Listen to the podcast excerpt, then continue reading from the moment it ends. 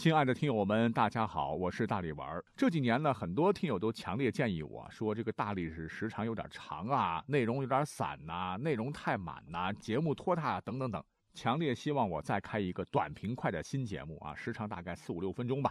那经过长时间的思考呢，我决定把这个节目开起来。所以从今天开始呢，大力史独家联合喜马拉雅正式推出一档探秘节目《历史未解之谜全记录》。我们一同穿越古今，将历史上所有的悬疑奇事、冷门偏门、犄角旮旯的知识点，通通一网打尽。这其实算是给爱好历史的朋友们加餐了。每个月咱们大历史原来的十二期节目保质保量，一期不落。新节目是额外的，主打短平快，一周至少五期，每个月三四十期。哎，我觉得还不错哈，每天都能听到新的历史节目。总之不是缩水啊，是加餐。那希望大家多多捧场吧。节目名称再汇报一下：历史未解之谜全记录。主播大力丸。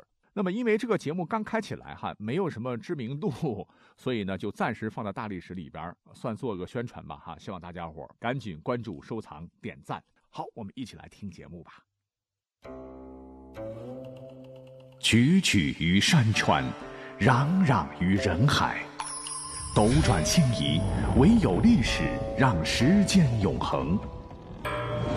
由喜马拉雅联合大历史独家推出。探秘类节目《历史未解之谜全记录》，欢迎收听。大家好，丧葬文化是咱们中国古典文化中的一部分，里面有很多丰富的内容，其中墓碑就是墓志内容之一。墓碑顾名思义，就是立在坟墓前面或后面的石碑。据考证，秦以前墓碑是木质的。汉以后改用石制，碑上多刻文字，以示纪念，永垂不朽。当然，历史上也有无字碑，比如武则天乾陵的无字碑，那是任由后人评说。而在立碑的时候，我们就会看到墓碑上常有“顾显考”“顾显笔”“先考”“先笔”这些字。那这些字到底是什么意思呢？有什么区别呢？其实要了解这些词。关键是理解“顾显考笔”四字，理解了这四个字，问题就迎刃而解了。墓碑上的“顾”字一般都表示去世的人是立碑人的长辈或者至亲，“显”是先的意思，是对去世之人的一种尊称。而“考”和“笔”的说法出自我国的词书之祖《尔雅》，“考”和“笔”在成语中还有“如丧考妣”的说法，说是在战国时期。鲁国人蒙丘向老师孟子请教舜做天子时，他的父亲也面北朝见他，尧也率诸侯朝见他，这是否违背礼法呢？孟子说：“事实上，尧是在年老后才将地位让给舜的。尧死后，老百姓如丧考妣，舜率百姓服丧三年，停止娱乐。如丧考妣的意思。”就是好像死了父母那样悲痛，形容非常伤心和着急。今多为贬义。其实据考证，最早一直使用“先”字来表达对逝去的人的尊称，常见的如先祖、先父、先哲、先烈等等，都是敬词。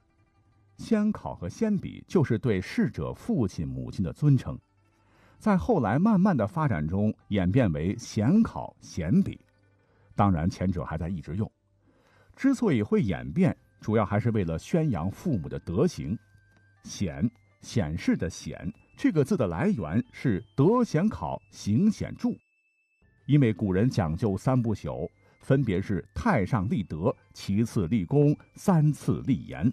然而在普通的家庭中，很难谈得上为国立功，或者创作出显示著作，所以大家只能在德字上做文章。以显字来赞美父母德行端正，所以一般墓碑常见的先父母、显考妣、先祖父母、显祖考妣字样，竖写两行，男左女右，都体现了我国已经传承了几千年的丧葬文化。